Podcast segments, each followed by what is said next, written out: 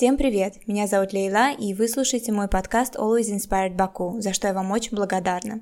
В этом выпуске я познакомлю вас чуть ближе со своим папой, и причина этому то, что те, кто следят за моим блогом, уже знают его немного, а, как человека, который очень любит бездомных животных, вообще животных в целом, и старается им помогать как может, и я тоже в числе его команды. Мы с ним как Чип и Дейл а, практически стараемся, когда получается, конечно, а, каждые выходные или через выходные ездить и э, кормить бездомных животных. Мы делали это все лето, и мы продолжаем сейчас уже в холодные времена. Э, в любом случае, в любое время года бездомным животным всегда нужна наша помощь, ласка и доброта, и какие-то э, обычные абсолютно вещи для выживания. Это вода и еда.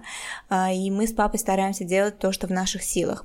Так как подкаст мой называется Always Inspired, я очень надеюсь, что данный выпуск вдохновит кого-то из вас. Пусть это будет один человек, пусть, но хотя бы хотя бы это уже что-то, если один человек тоже возьмется за такое благое дело и начнет помогать бездомным животным.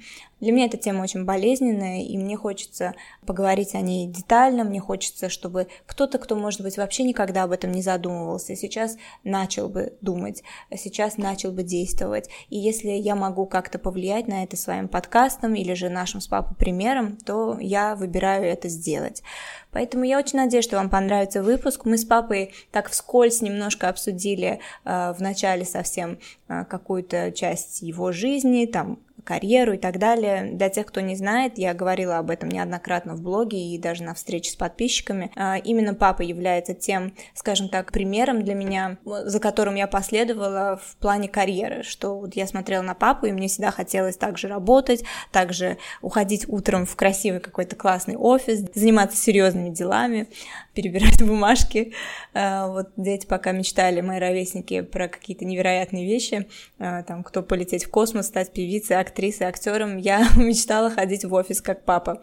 А, поэтому я не могла не затронуть эту тему, и на самом деле выпуск, который вы сегодня будете слушать, он намного дольше, чем то, что вы услышите. Мне пришлось разбить его на две части, потому что мы с папой, оказывается, наболтали на два, практически, по-моему, даже два с половиной часа.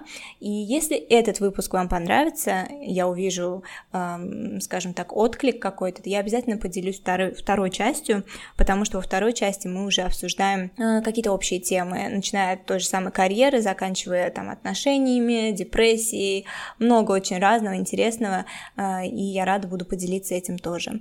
Спасибо вам заранее за прослушивание, за ваши отзывы, а, и, конечно же, благодарю спонсоров подкаста Кофе Бар, который, кстати, любит животных так же, как мы с папой, и являются pet-friendly кафе, которых очень, к сожалению, моему мало в Баку. Так что отдельное спасибо Кофе Бар за это. Желаю вам приятного прослушивания. Если я спрошу тебя, кто ты, какой ответ первым придет тебе в голову? Первый ответ, который приходит мне в голову, это то, что я отец, папа. А все остальное это работа, э, директор компании, любитель животных, любитель жизни, муж хороший. Это уже потом. Расскажи немножко о себе, чтобы у слушателей выстроился твой образ. Бакинец коренной. Мама бакинка, папа бакинец. Родился в семье биолога.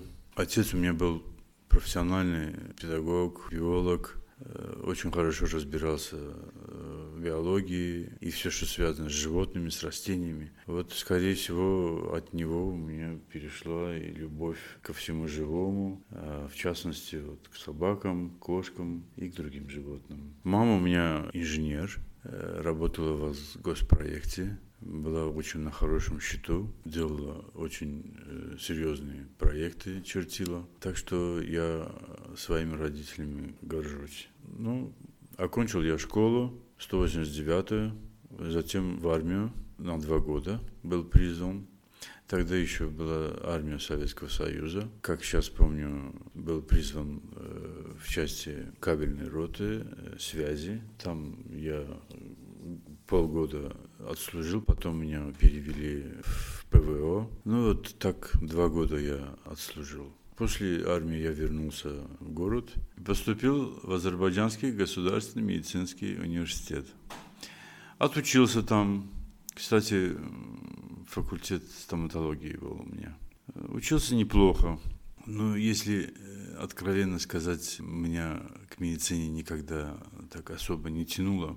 Просто тогда такой был момент, мои родители да, в основном говорили, что вот окончишь медицинский институт, факультет стоматологии, э, будешь стоматологом и так далее, и так далее. Но я не видел себя стоматологом, честно говоря. И э, с каждым годом, учась в данном университете, когда мы ходили по разным больницам, клиникам и так далее, я встречался все время с убогостью наших клиник того времени.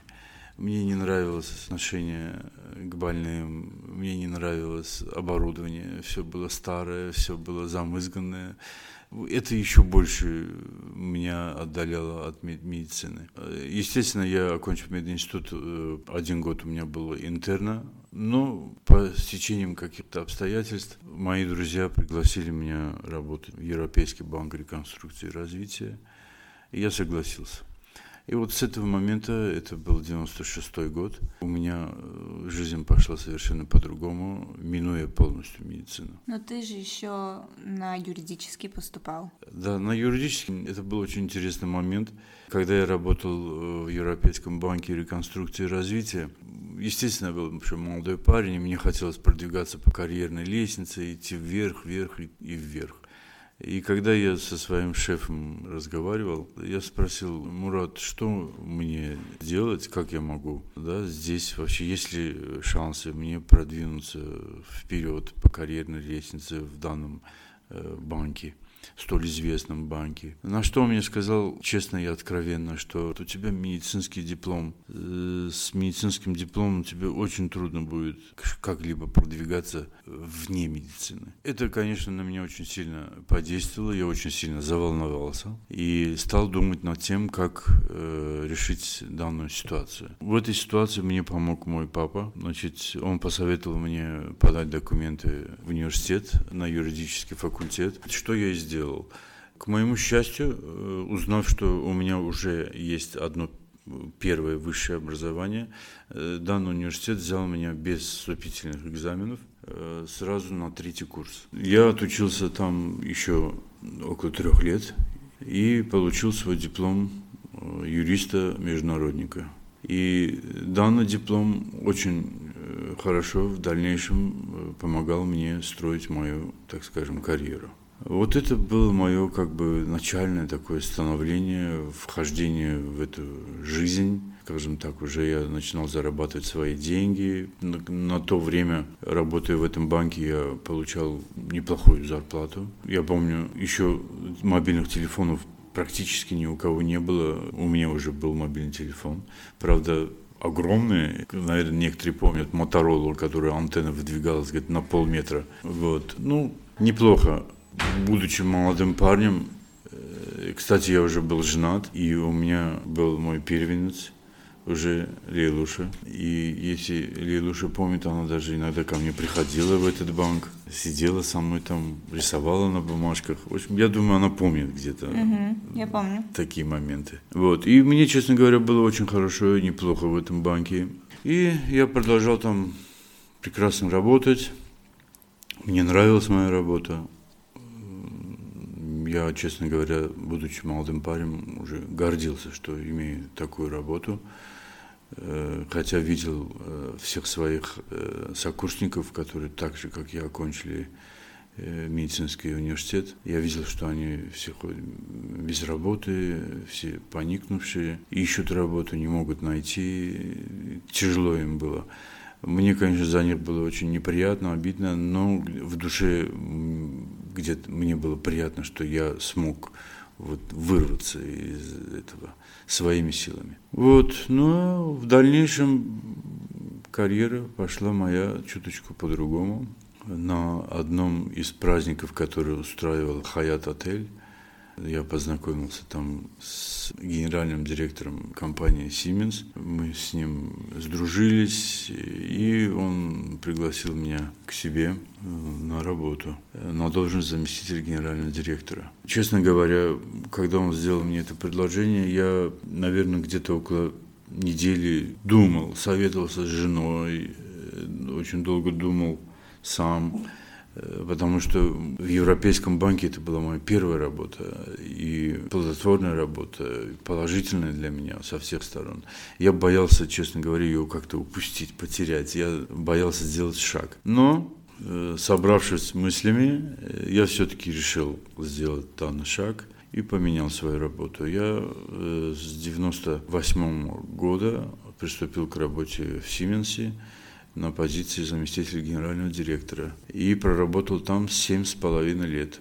Было очень неплохо, было интересно, были и напряженные моменты, были и неприятные моменты, были и положительные моменты. Все было за эти семь с половиной лет. Мое становление, мой профессионализм, я хорошо его прокачивал вот э, в Сименсе. Кстати, именно про этот твой офис я говорила на встрече со своими подписчиками и часто упоминала в блоге. Э, мое времяпровождение там, так как ты меня часто туда с собой брал, э, очень повлияло на мое становление как личности и именно в плане карьеры. То есть мне всегда это все было интересно, и корни именно это имело оттуда. И раз ты затронул эту тему, у меня появился такой немножко внеплановый вопрос. Вот ты отметил то, что с первой твоей работы тебя все устраивало, и у тебя там как бы был потенциал на рост и так далее. В общем, все было отлично. Тут поступило другое предложение, которое по сути было лучше, но все равно был какой-то страх внутри, да, ты сказал, что ты там неделю, если не больше, раздумывал и так далее, ну, что послужило тому, что ты все-таки э, решил рискнуть, и если сейчас нас слушает кто-то, кто находится тоже вот на таком э, перекрестке, скажем так, и должен сделать выбор, но боится, э, какие факторы послужили тому, что ты все-таки решился это сделать? Спасибо за интересный вопрос. Скажу так, во-первых, нужна решительность. Это первое. И, и второе. Нельзя бояться менять свою жизнь. Нельзя останавливаться э, конкретно на чем-то. Не знаю, может это немножко избитые фразы будут сказаны, но на чем-то, вот если вы достигли чего-то, э, задерживаться на этом, сидеть и говорить, вот мне комфортно, все, мне больше ничего не надо, э, я считаю, что это немного губительно для самого человека. Нужно, опять же, повторюсь, решительность и э, действие. Нужно все время пытаться менять жизнь. Естественно, менять ее к лучшему. Понятно, это э, очень индивидуально. Кто-то может пойти на это, кто-то очень крепко держится за свое место и никогда не захочет его поменять. Но э, я все же сторонник того, что нужно менять свою жизнь. Застой, он во всем плох. Это мое мнение.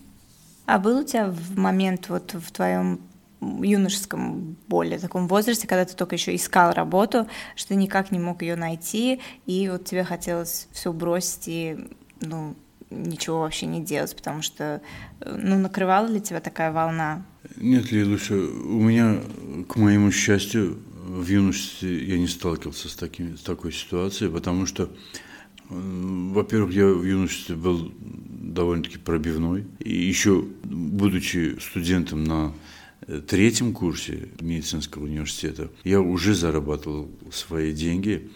Значит, я у меня было пару друзей, которые имели свои э, магазины, и вот я им доставлял разный товар туда. Э, а тогда было очень как-то все удобно. Я мог ехать э, за город, например, там Нардаран, Мардакян, Бузовны, вот в ту зону, да, мог с этих оптовых баз что-то закупать, э, там это мог быть чай, рис, мука, сухое молоко, что угодно.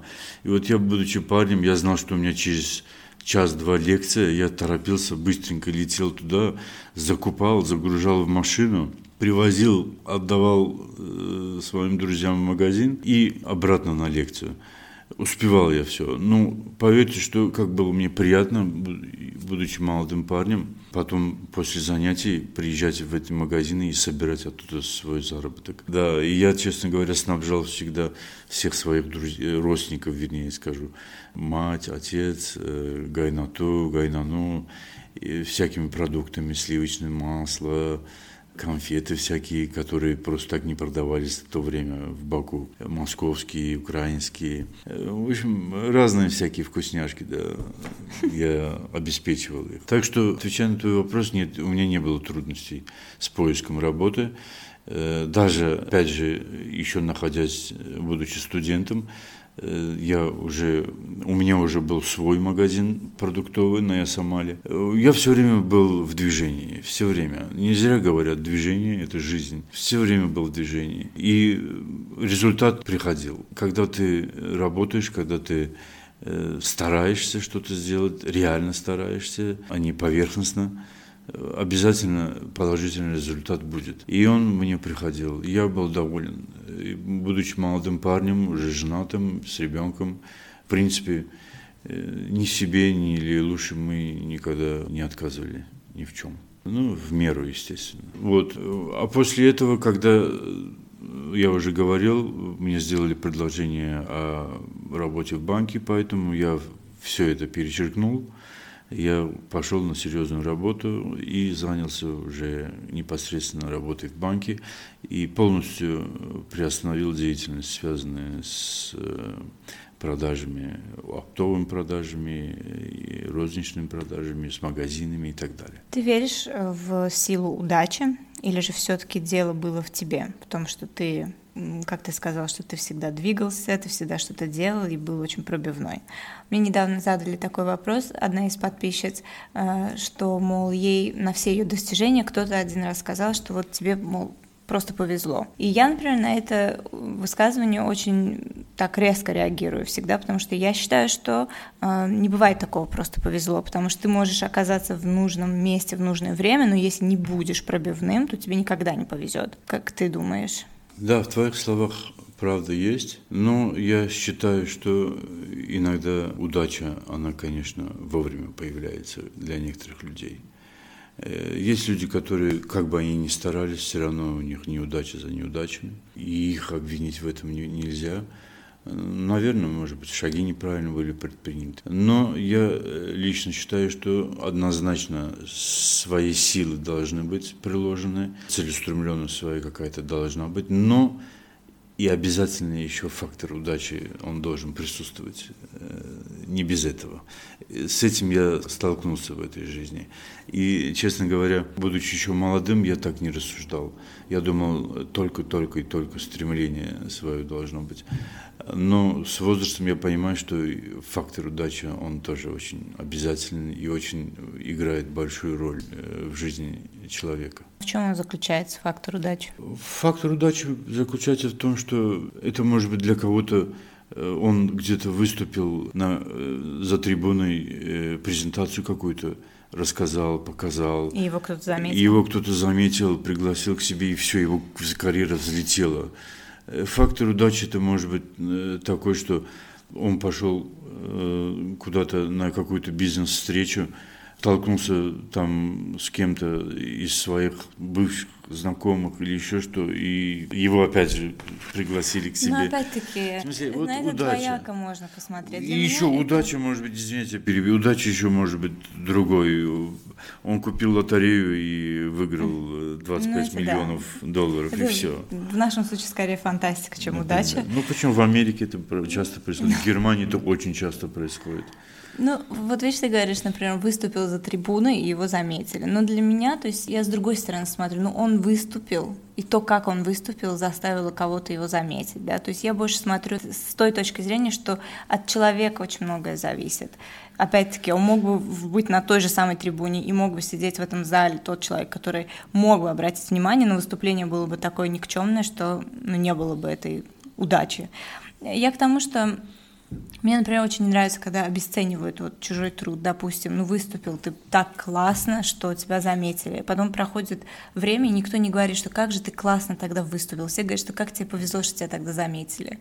Понимаешь? Понимаю, да. Но у меня были случаи, когда мне говорили именно, что как классно ты выступил. Потому что у меня был момент, когда э, нас э, пригласили, я был на то время генеральным директором компании «Бартек», пригласили в Словению на их э, завод. Нас пригласили туда на конференцию. Но когда нас приглашали, нам слова не сказали о том, что мы, оказывается, должны были подготовиться, э, презентацию подготовить и так далее. Там будет на большом экране все это демонстрироваться и так далее. И когда мы пришли, наступил момент, вот мы сидим, все конференции началась уже день, два, И на третий день, когда мы увидели, что они сказали, что а теперь будет выступать представитель азербайджанского офиса и вызывают меня на трибуну. У меня были в своей фляжке какие-то, да, но не было подготовленной презентации. И вот я сумел вот в эти какие-то считанные минуты найти нужную фляжку, чтобы они ее вставили в проектор. Фляжку.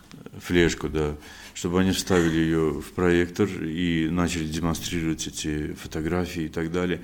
И спонтанность, то, что та, которая пришла мне на ум, с чего я должен начать, как я должен дальше говорить, и на чем я должен это завершить. Презентация на английском была. Полностью на английском. Mm-hmm. Я это сделал, и поверьте, что я сам внутри себя понимал, что я это сделал на высоком уровне. И вот ликованием моему не было предела вот в тот момент, находясь там за трибуной. Но ты нервничал?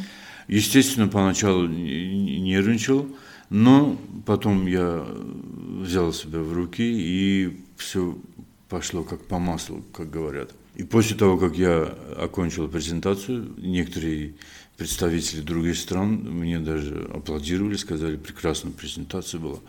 Да, нам очень понравилось далее. И долго ее еще обсуждали. Так что вот э, такие нюансы тоже бывают. А касательно, опять же, вернусь к удаче, невозможно это каким-то одним словом описать эту удачу, как она и когда она должна, и в чем она проявится. Это сам человек, он ощущает вот эту удачу. Может быть, даже она не столько, эта удача может быть так откровенна и открыта, да, сколько сам вот индивидуальность своего, самого человека, он это понимает, что это удача. Только он может это понять.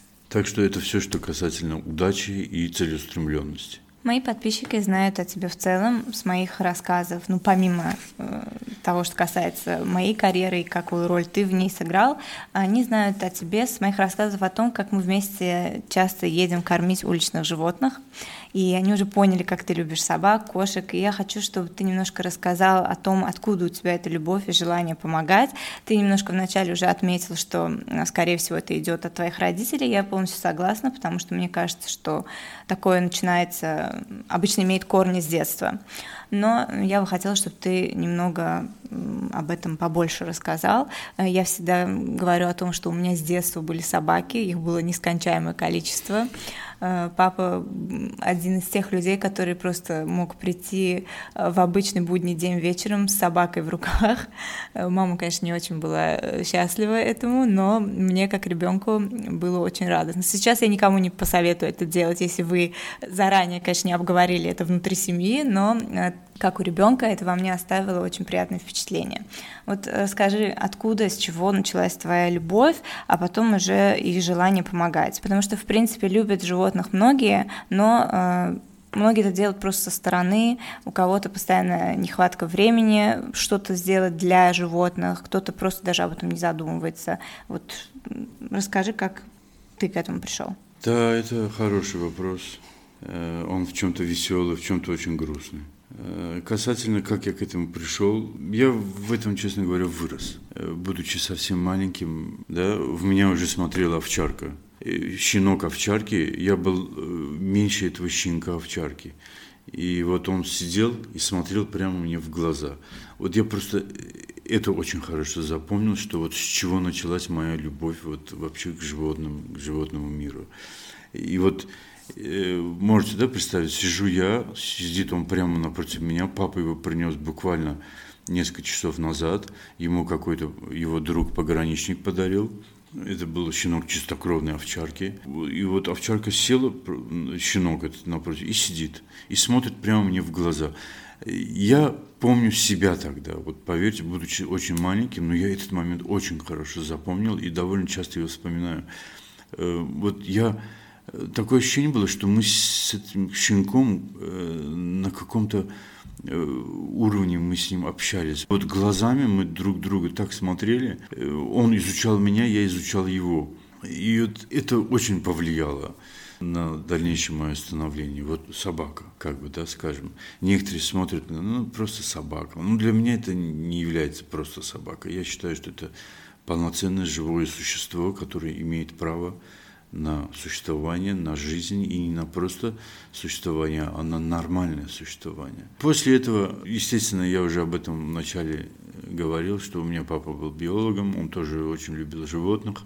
У нас дома, вот представьте себе, где-то было клеток 6-7 э, с птицами, разными птицами. Там э, были амадинчики, там были бюльбюльчики. Когда наступало утро, и они все э, пели, это было очень красиво. Помимо этого у нас еще был очень хороший аквариум. Это сейчас, на сегодняшний день, можно пойти в магазин э, специальный, да, специализированный магазин и заказать себе какой-нибудь необыкновенный аквариум и так далее со всякими экзотическими рыбами. Красиво этот аквариум э, обустроить. А тогда этого очень, этого всего не было. Вот папа у меня, он сам своими руками э, смастерил прекрасный аквариум. Мы, я помню, раньше птичий базар назывался, он был на Баилова. И мы довольно часто с ним туда ездили и выбирали как птиц, так и рыб разных. Как сейчас помню, ему очень нравились э, рыбки под названием гуппи. Они были такие мелкие, но расцветка была у них превосходная. И он всегда, иногда я замечал, вот он сидит напротив аквариума и наслаждался ими, да.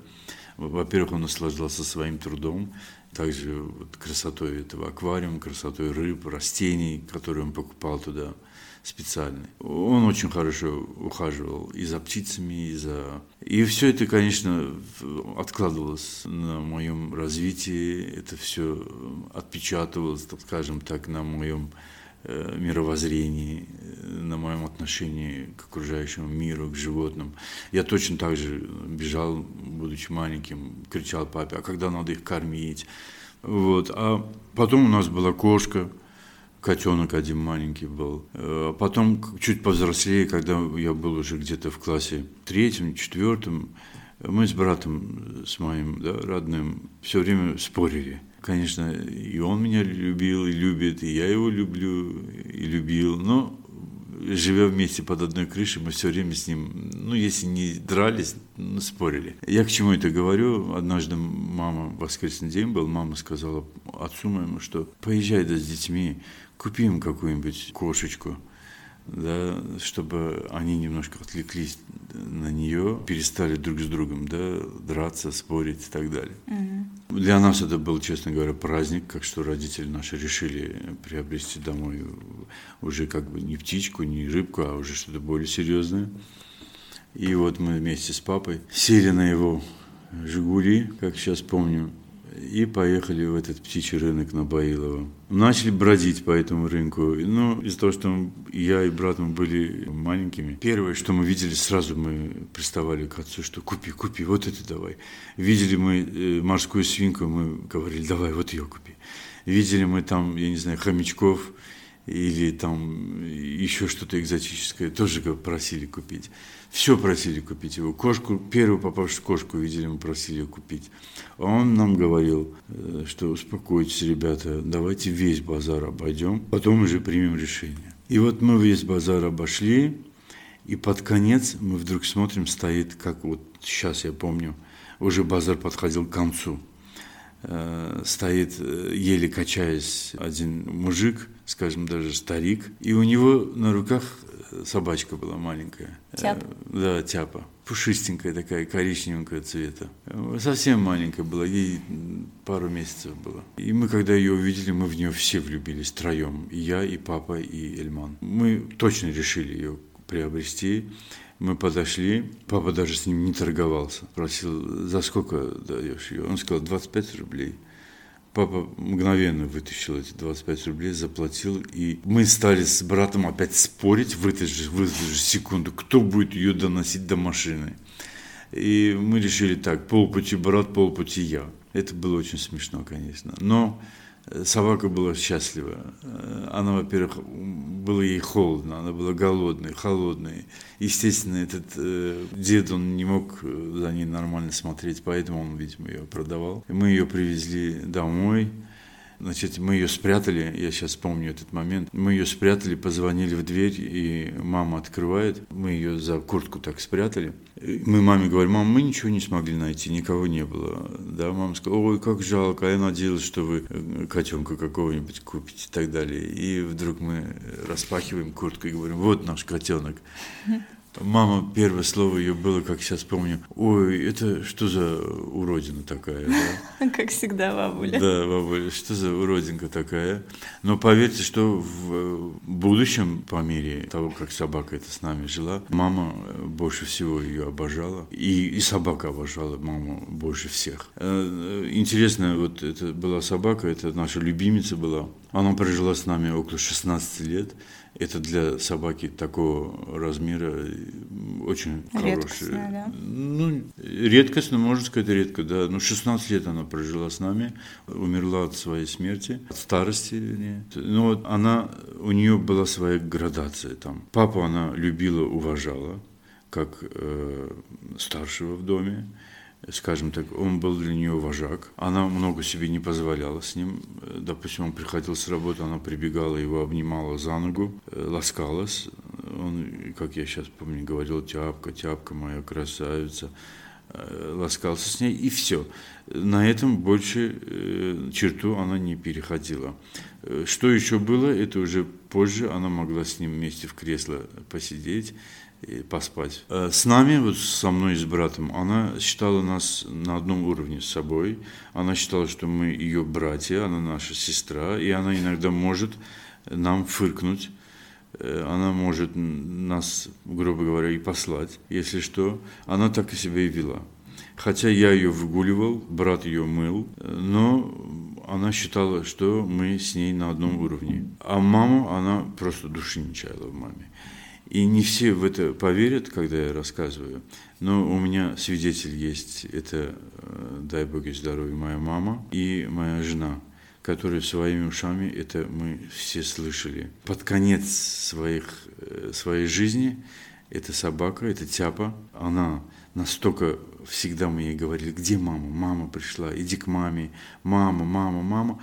Она настолько к этому слову адаптировалась, что она под конец своей жизни начала произносить это слово «мама». Вот она интересно делала, она ложилась на живот, вытягивала задние лапы, вытягивала передние лапы и надавливая на живот, э, вот этот воздух, который выходил с ее рта, она произносила звук «ма», «ма» конкретно. Вначале мы не верили, но когда она это стала делать часто и отчетливо, она все время, и она не просто так в стену это говорила, она ложилась так перед мамой, и маме, прямо глядя ей в лицо, говорила «ма, ма». Это было, конечно, настоящее чудо. Вот. Порода была тибетский терьер. Мы когда ее взяли, для нас это было непонятно, что это за порода, но она была очень красивая, пушистая. Вот. И в то время э, был один папин друг, э, его звали э, Гаузер. Он был профессионал, кинолог. Где-то он жил в районе восьмого километра и так далее, не знаю что. И вот мы как-то вечером сели, я, папа, брат, взяли эту тяпу, и мы поехали к этому кинологу. Он открыл свои всякие книги, учебные книги, всякие какие-то книги, которые просто так не продаются, да, где-то и нашел нам именно конкретно нашу собаку. И он нам сказал, что это у вас порода называется тибетский терьер. И вот этот тибетский терьер прожил с нами 16 лет. Когда э, собака умерла, нам очень было тяжело. Всем. И папе, и мне, и брату, и маме. Она все время нам мерещилась. Дом без нее стал пустым ощущение было очень неприятное. И, и вот до сих пор я ее, когда вспоминаю, момент вот грусти на меня нападает, вот, что это от меня не зависит, да, вот приходят такие вот моменты. У тебя к Мишке сейчас такие же чувства? К Мишке у меня великолепные чувства, и когда вдруг я на секунду задумываюсь, что ну, все мы смертны на этой земле, когда что наступит такой-то момент, что ее может не стать, мне, честно, я признаюсь, бывает как-то не по себе даже. Очень страшно бывает, что я, э, как я смогу это вот э, момент пережить, потому что она для меня очень много значит. Не знаю, я к ней даже не отношусь как к собаке, я к ней отношусь как к полноценному члену семьи нашей. Я ее называю разными ласковыми словами. И доча, и дочурка, и красавица. Я ей все что угодно говорю, кроме собаки, что ты моя собака. Потому что она для меня не собака. Вот, не знаю, немногие меня поймут. Некоторые, может сказать, что он может быть, с ума сошел. Но это не так. Это просто, вот, представьте, да, Лейла, когда принесла мне, нам ее домой. Я, кстати, сделала, я даже не знала, что вы тоже принесли в куртке тяпу. Я сделала то же самое с Мишкой. Э, в пятнадцатом году моя мама почему-то что-то на нее нашло, и она прямо весь год говорила о том, что как она хочет собаку. Постоянно в Инстаграме у меня все сообщения от нее были заполнены фотографиями собак. И вот я нашла случайно абсолютно Мишку, как и деда, я не раздумывая, не, тор не торгуюсь, я просто пошла в тот же день ее взяла. Это была любовь с первого взгляда, и я принесла ее в своей куртке, она была крошечная, как размером с мою ладошку. И я помню, что вот открыл папа дверь, и реакцию твою тоже помню. Папа был в шоке. Э, но у них случилась любовь. Мне э, даже кажется, на самом деле Мишка была подарком для мамы, но так как это получилось, что Миша стала полноценной папиной дочкой именно. Да, я тоже хотел сейчас сказать об этом, что ты когда ее принесла, ты принесла, что это подарок маме. Очень приятная собака. Э, вот. И, кстати, ты сказала, вот Мишка, а я считаю, что это все-таки Мишель, ее имя Мишель. Ну, Мишка, это, Мишка. Мишка мы ее сокращенно называем, а ее зовут Мишель. Так что э, это моя роднуша. Это мы говорили о любви, моей любви к животному миру, в частности, вот конкретно к собакам, кошкам. И, видя такое детство, э, все время трепетное отношение к животным со стороны родителей и так далее. Это, видимо, генетически, скорее всего, во мне сидит. Я просто по-другому не могу. Если я иду по улице и вижу Э, животное, которому тяжело, трудно, э, он просит о помощи, ему нужно помочь. Я э, все силы свои прикладываю к тому, чтобы ему как-то помочь. К сожалению, не всегда это получается, да, но как минимум накормить, напоить и уберечь его от дождя или же там сильного ветра или от знойного солнца, это я стараюсь сделать и делаю. Вот. А касательно того, как пришла мне идея ездить и кормить бродячих собак. Конечно, все мы сегодня пользуемся интернетом, всякими средствами массовой информации, у кого-то Телеграм, у кого-то Фейсбук, у кого-то Инстаграм. Вот, и очень много я вижу там жестокости, проявления жестокости. И не где-то за пределами Азербайджана, а именно в Баку. Э, и как со стороны вот, организаций, которые создали Топлан. Я, честно говоря, когда создавался то план, мы с женой как-то, когда первый раз увидели плакат на Тбилисском проспекте, что вот скоро будет создан, создана организация Топлан и так далее. Там были красивые рисунки, которые говорили о любви к животным, к собакам. Э, там дети были нарисованы на плакате, которые обнимают собак и так далее. Я очень обрадовался с женой. Мы обрадовались с ней, что вот э, наконец-таки, да, э, создадут сейчас эту организацию. Животных будут бездомных, да, бродячих отлавливать, не просто, а гуманно отлавливать, возить, приводить в порядок, лечить, чипировать и находить им хозяев. Ну, у меня были такие понятия. Я думал, что это будет так. Потому что я очень много смотрю разных передач, и Animal Planet, в этом духе разные передачи э, про природу, про животных. И я вижу, там все время рассказывают о том, показывают, как э, э, зарождался берлинский приют. Да, это удивительный приют для животных, берлинский. Я советую вот всем, кто этим интересуется, зайти на сайт этого берлинского приюта для животных и посмотреть, насколько там все четко устроено, насколько там все гуманно, никакой жестокости. И вот мы, очень я порадовался, что это, тот план э, будет создаваться. Я просто по-другому его себе представлял. Но, к моему большому сожалению, когда создался тот план, и я когда своими глазами видел, и не только на Фейсбуке или еще где-то, а э, в реальной жизни я видел, как то план, как они жестоко с ними, как к ним жестоко относятся, как они их швыряют, как они их бьют, как для того, чтобы их оглаушить, э, да, они их ударяют об кузов э, автомобиля, об стену. Они не щадят ни щенков, ни кормящую мать, ни, ни семью целую даже. Э, целыми семьями они вот так вот просто их жесточайшим образом ловят, отлавливают. И дальнейшая судьба их всем уже на сегодняшний день известна. Они их не лечат, они их не приводят в порядок, они их не чипируют и не выпускают. Они их просто истребляют, и все. Поэтому скажу откровенно вам, я этого не скрываю, и всегда буду об этом говорить, где только будет возможно. То план, она является государственной организацией, я ее не, не, не терплю, я ее, не могу я ее выносить. Как только я вижу их машины или же их действия, это меня очень сильно возмущает, и это меня шокирует, честно говоря. Вот их действия, ужасные, живодерские действия, подтолкнули меня на то, чтобы вот хотя бы что я могу сделать, это своими, своим трудом, э, покупая корм, и не только покупаю, например, дома мы сами что-то кушаем, остаются какие-то отходы. Ну, не кости, естественно, а нормальные отходы. Да, допустим, мои собаки, э, когда что-то кушают, остаются, остается какой-то отход. Все это я собираю, собираю в морозильник. И поверьте, что к концу недели или второй недели очень даже Э, серьезно набирается. Там, допустим, один, одним этим кульком я могу покормить где-то 5-6 собак. И они наедаются. Ну, помимо этого, естественно, я э, докупаю еще корм. Да, вот Лия лучше знает. В последнее время мы уже стали вместе с Лилой это делать. Мы едем в магазин сначала, в зоомагазин, закупаем корм. Э, я с вечера разливаю по бутылкам воду, у меня, в общем, автомобиль превращается в грузовой.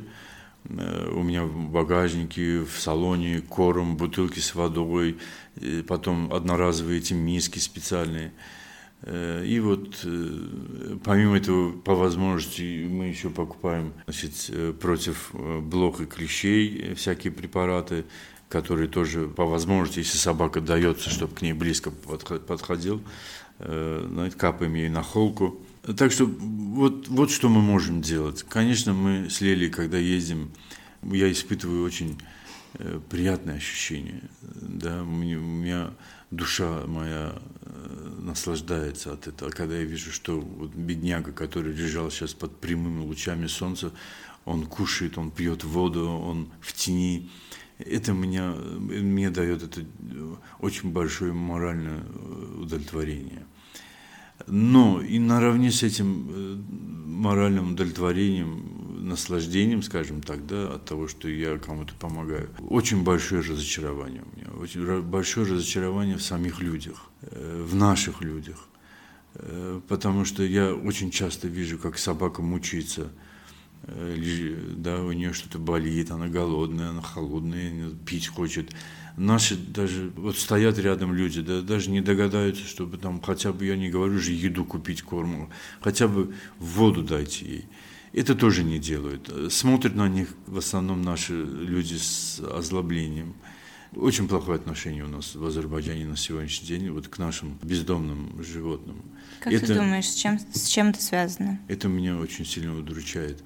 Связано, я, конечно, часто думаю об этом, почему так. Будем, э, посмотрим э, правде в глаза, скажем так, да. На сегодняшний день наши братские страны, соседние наши близкие страны, Турция, Грузия, да. В Грузии я постоянно вижу, как они трепетно относятся к своим бездомным животным, в частности собакам, кошкам. В Грузии, например, все условия для них создали, для их нормального проживания. Э, их там э, чипируют, их, э, их лечат. Они могут спокойно зайти в магазин, они могут спокойно зайти в ресторан. И их там подкармливают. Никакой жестокости, никакой агрессии по отношению к ним, а также нет никакой агрессии по отношению к людям со стороны собак.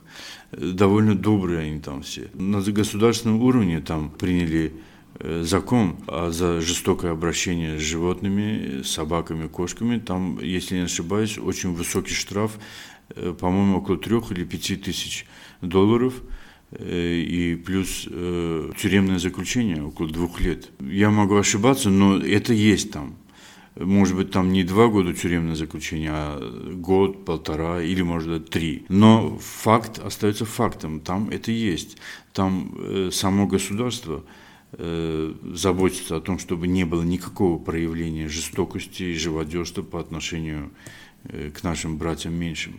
И это нормально. Я считаю, это так должно быть в нормальном цивилизованном обществе, в нормальном цивилизованном государстве. И если брать, опять же, нашу братскую Турцию, когда-то наш всеми любимый Гейдар Алиев сказал – bir millet iki devlet. Я согласен с ним, конечно, что мы bir millet iki devlet, но последние годы я вижу отношение турков по отношению к своим бездомным животным, собакам и кошкам, и вижу наши отношения, я начинаю сомневаться, что бирмиллет, потому что там на государственном уровне в Турции службу создали, которая специально разъезжает по, го, по городам Турции. Не только это в Стамбуле и в Анкаре, но и практически во всех городах Турции. Специально разъезжает специализированная машина, люди, которые сидят в униформах, они не как топлам уничтожают, э, истребляют с особой жестокостью наших да, собак. Они разводят им корм, они разводят им воду. Там специальные аппараты устанавливают на улицах куда они постоянно доливают и дополняют корм и воду. Это нормально.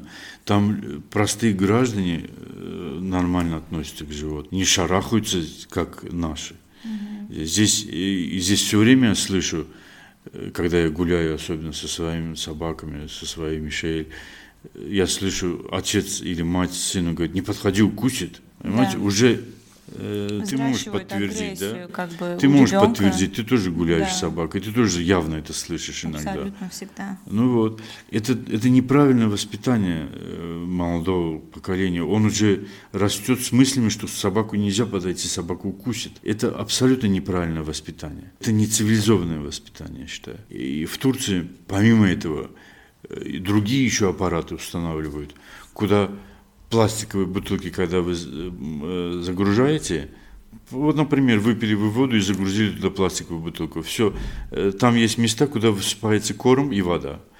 Вот выбросив одну бутылку, тем самым вы кормите собаку или кошку или поете ее водой.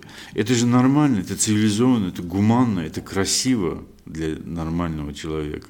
Почему-то у нас э, эти аппараты э, не устанавливаются, почему-то у нас избегают создать такую службу. Мне кажется, что проблема не в, не в аппаратах, естественно, проблема в людях, потому что очень много равнодушия, и, допустим, ну, сейчас стоит прямо ребром вопрос экологии, да, то, что происходит сейчас по всему миру с э, количеством пластика и так далее. Ну, поставили у нас эти мусорные ящики по разбору мусора. Объяснили, что к чему. Но не придерживаются же люди этому, потому что они равнодушны, потому что они не внедряются мысленно, и в том числе и вы тоже. То есть вы не хотите понять э, масштаб проблемы, и никому нет до этого дела. Просто, например, тебя отличает от тех людей то, что у тебя внутри есть любовь к животным, поэтому ты неравнодушен, да, а те, кто это не делают сейчас, не будут делать это и с наличием аппаратов. Проблема не в том, что и нету, допустим,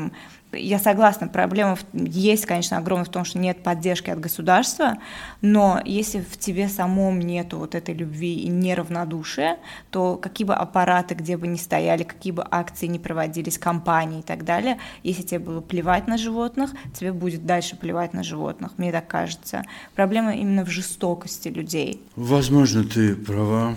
Я тоже считаю, что какой-то одной компании или одной акции, естественно, привить любовь наших людей к бродячим животным и вообще к животным к природе невозможно. Это должна быть целая система, это должно на уровне э, государства это делаться. Это должна идти четкая пропаганда, это должна быть создана служба не как топлан, которую в основном все только ненавидят, проклинают и презирают. Да? Я откровенно говорю, Леля. Я только и слышу проклятие в адрес э, топлановских работников и э, самой этой организации. И не, эти люди просто в шоке, э, понимаете? Сколько, сколько можно шокировать, быть шокирован их жестокостью? Почему на это никто не реагирует? Почему не реагирует полиция на это? Почему не реагируют власти наши на это? Почему мэрия не реагирует на это? Я просто нахожу ответ только один. Извиняюсь за откровенность, но получается так, что э, раз они не реагируют на действия топ-плана, значит, они такие же, как и топ-план так же мыслят. Так получается. А, а как иначе? Э, я, например, вы понимаете, в чем дело? Я как-то разговаривал с одним иностранцем на эту тему. Он был из Германии. Он приезжал в Баку, мы с ним здесь по делам просто встретились. И в свободное от работы время вечером мы, сидя за там, бокалом вина и так далее, просто разговаривали о жизни и так далее, и так далее. И как-то произвольно мы подошли к этой же теме, вот тема жестокость, животные, бродячие и так далее, и так далее. Я ему немножко так разоткровенничался, что вот, мол, ничего не можем сделать, да, вот с проявлением жестокости в Баку э, со стороны вот организации, то план и так далее. На что он мне очень спокойно отвечает, говорит, а как так? Ведь ты же можешь спокойно в суд подать за то, что это э, тебе доставляет большой дискомфорт психологический. И все на этом закончится. Вот вы представляете, да, вот э, поймите, как немец – воспринимает эту ситуацию. Он говорит, спокойно подай в суд, что тебе дискомфортно жить в этой стране, в этом городе, э, что тебе вот эти действия, жестокие действия живодеров доставляют психологический урон, и ты суд выигрываешь сто процентов, и эту организацию прикрывают. Вот он говорит, это в Европе так происходит. Если в Европе происходит проявление жестокости, то это моментально искореняется там любыми методами, пусть силовыми, пусть административными, как угодно. Почему у нас идет такое отношение, не могу я понять.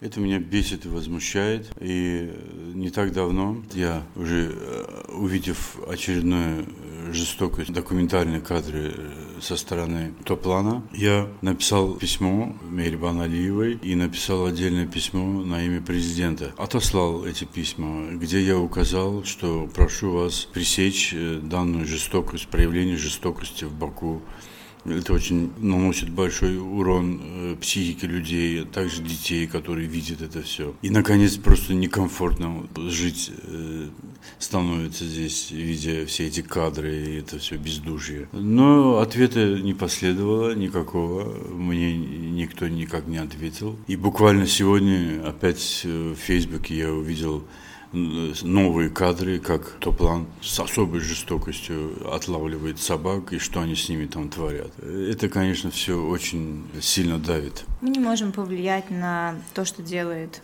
организации, как тот же самый Топлан, но как ты думаешь, вот ты привел в пример, допустим, каких-то родителей, которые, которые, за которыми ты наблюдаешь на улице, и я тоже часто с этим сталкиваюсь, когда собака вообще даже не смотрит в сторону ребенка, но родители уже как-то хотят поджигать в нем какую-то агрессию в сторону собаки, говоря, что вот она тебя укусит, плохо себя будешь вести, собака на тебя нападет. Э, один раз, например, у меня даже был случай, когда мы гуляли вообще на одной стороне улицы, и э, мама с, маленьким сыном гуляла на другой, и она э, что-то за что-то его ругала и сказала, что вот я сейчас тебя отдам этой собаке, чтобы она тебя съела, и мальчик взял и бросил в Джой камень. Маленький камушек, он даже в, не, в нее не долетел, но могло бы все быть иначе. я тогда очень поругалась, честно говоря, с этой мамой, но она меня абсолютно не поняла, то есть мы в разных измерениях с ней живем, это уже понятно. Эм, что ты думаешь и как родитель, и как любитель животных, что нужно вкладывать э, в детей, и что, допустим, вы с мамой сделали правильно в свое время, что, э, например, ну, я за себя именно буду говорить, у меня, допустим, с детства тоже появилась такая любовь и ответственность по отношению к животным. Лелуш, во-первых, в тебе это сидит генетически. Во всех нас это сидит. Доброта, забота о младшем, забота о животных. Это в тебе сидит, в Наргиз сидит, в Джамиле сидит. Я обращаю внимание, да, все они очень э, трепетно относятся, когда видят на улице собачку, кошечку и так далее. Они сразу уси-пуси, муси-пуси. В смысле, э, это в вас сидит, и невозможно это э, вложить или же забрать. Это в человеке или есть, или его нет. Это одна сторона вопроса. Да? Но с другой стороны, есть вероятность э, как-то перевоспитать э, поколение новое, которое идет. Э, допустим, побольше нужно э, всяких рекламных щитов на улице, э, говорящих и указывающих на проявление заботы и доброты по отношению к животному миру. Вот, допустим, очень хороший был плакат – на баннере в районе парка Зорги. Там было написано, что не причиняй боль животным, они такую же боль испытывают, как, так, такую же боль испытывают, как и люди. Ну, это я так импровизированно сказал. Там было написано на азербайджанском «Азаб верме хейваннара». Очень э, хороший был э, баннер. Он долгое время там висел, э, но потом его все же убрали оттуда. И там, э, значит, э, фотография была собаки, фотография была кошки, человека, который их ласкает. В общем, такой добрый был баннер. И вот таких побольше баннеров в городе. Это очень будет влиять на психику людей. Это э, у детей маленьких особенно, увидев это и понимая то, что там написано, да, они тоже будут меняться, они будут стараться помогать животным. Это я так вижу. Понимаете? Потом вообще должна быть э, э, программа специальная на государственном уровне, которая должна и в школах это пропагандировать должны, и родители у себя дома, и учителя в школах, и в университетах, и в институтах. Везде должна идти пропаганда, э, связанная вот с отношением с нормальным человечным отношением к животному миру. Так должно быть. Это я так это вижу. Э, по-другому нет. Э, например, некоторые, э, когда собаку, допустим, топлан или кто-то из простых там граждан, скажем, покалечил, некоторые добрые люди хотят помочь и хотят, чтобы наказание получили эти люди, которые... Вообще-то у нас законодательство, насколько я знаю, предусмотрен э, немаленький штраф за причинение боли собаке, кошке или там другому животному, или же ущерб какой-то ему нанесенный. Есть какой-то штраф, если не ошибаюсь, по-моему, около 500 монет. Когда звонят, они обращаются к полиции, например. Полиция вместо того, чтобы реагировать э, на этот сигнал, как положено по закону, они говорят этому человеку, что э, зачем вы нас из-за собаки беспокоите? Мы не будем за собаки э, бегать туда-сюда. Вот это ответ полиции. Но так не должно быть в цивилизованном обществе. Полиция обязана и должна реагировать на любое проявление жестокости в нашем обществе. Как так? Это я не могу понять объяснение. Как может полиция не реагировать и еще отфутболивать этого человека? С тем, что не беспокойте нас по собаке, по собачьим делам, нас это не касается. Неправильно это, я считаю. Э, касательно детей, например, не, не так давно я гулял со своей собакой на улице, на бульваре, вернее. Прохожу мимо одной семьи, сидит мать, муж, по-моему, еще ребенок с ними. И вот э, ребенок резко вскакивает со скамейки и к матери обращаясь, говорит, ударить мне ее, мама? Можно я ее ударю? Вот когда я э, сказал родителям, говорят, как можно? Во-первых, что эта собака ему сделала, мимо него проходит, даже не реагирует на него. А во-вторых, желание у ребенка ударить ее. Почему такая жестокость? На что эти родители, вот как ты сказала, они даже не поняли меня о чем я говорю. Для них это дико все, понимаете? Для них это ударить собаку, это норма. Вот это меня и бесит, это меня и возмущает. Вот как ты сказал, на разных э, уровнях, абсолютно. Вот это надо как-то менять. Так что все на сегодняшний день не так уж и приятно. Все, что связано вот э, с животными у нас в Баку, очень много э, жестокости. Это меня и очень будоражит и не дает покоя. Мое личное желание, я бы очень хотел бы, это мечта, конечно, моя, чтобы у меня была возможность э, создать и возглавить такую организацию э, по спасению животных э, бездомных.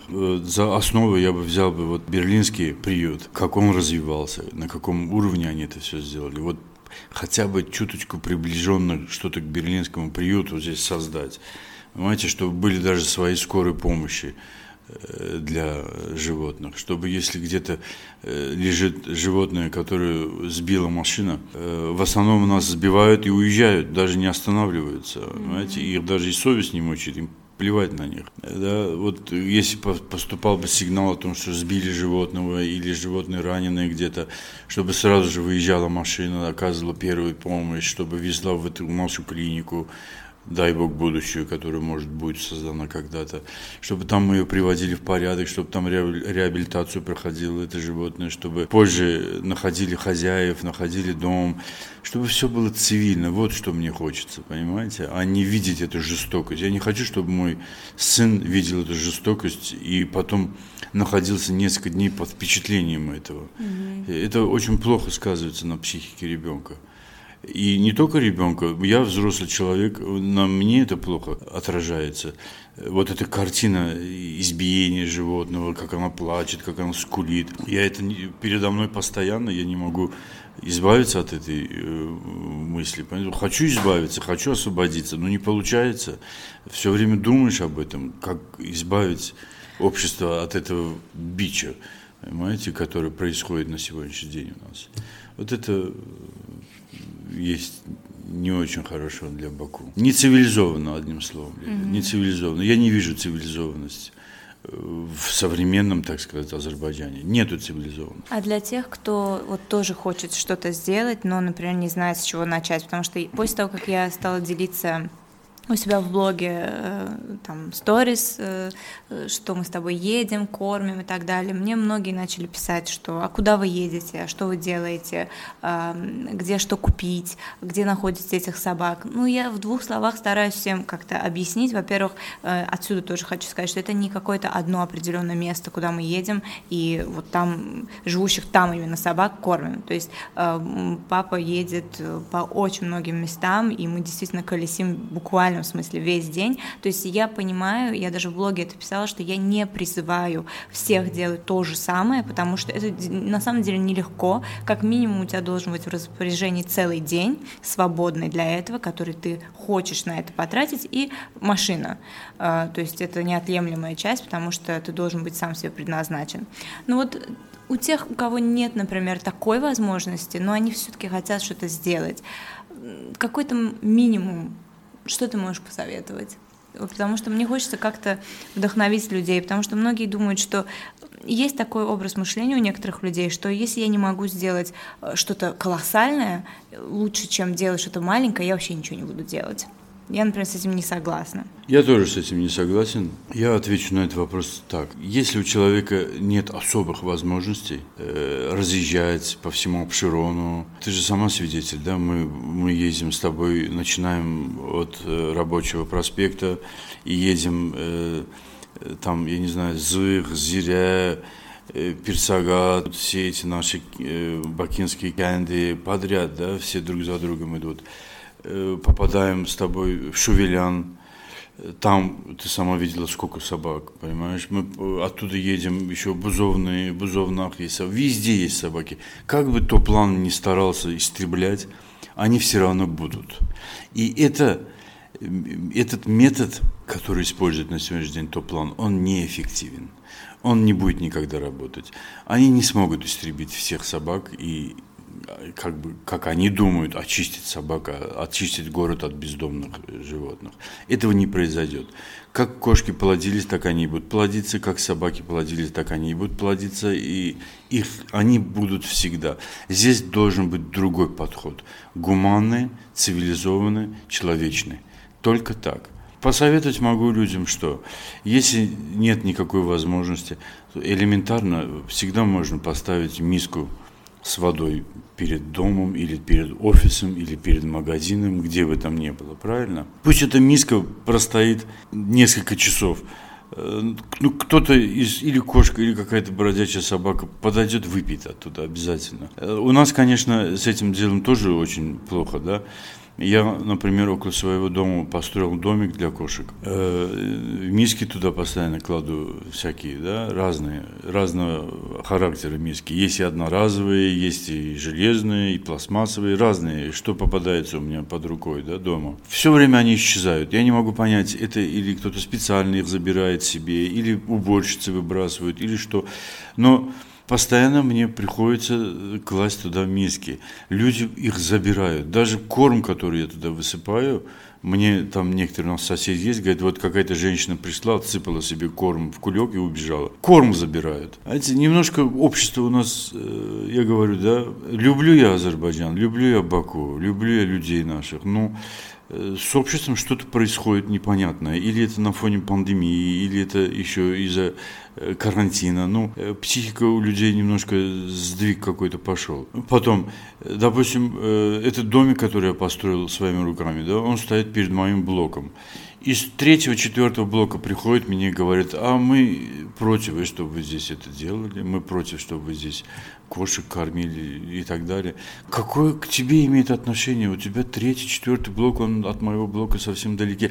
В смысле, я хочу сказать, это вот людей почему-то э, грызет. Я не могу понять, почему. В смысле, если это не он сделал, так пусть не будет вообще. Да так получается. Да какая-то не, не, неосознанная и необъяснимая зависть, что ли, это.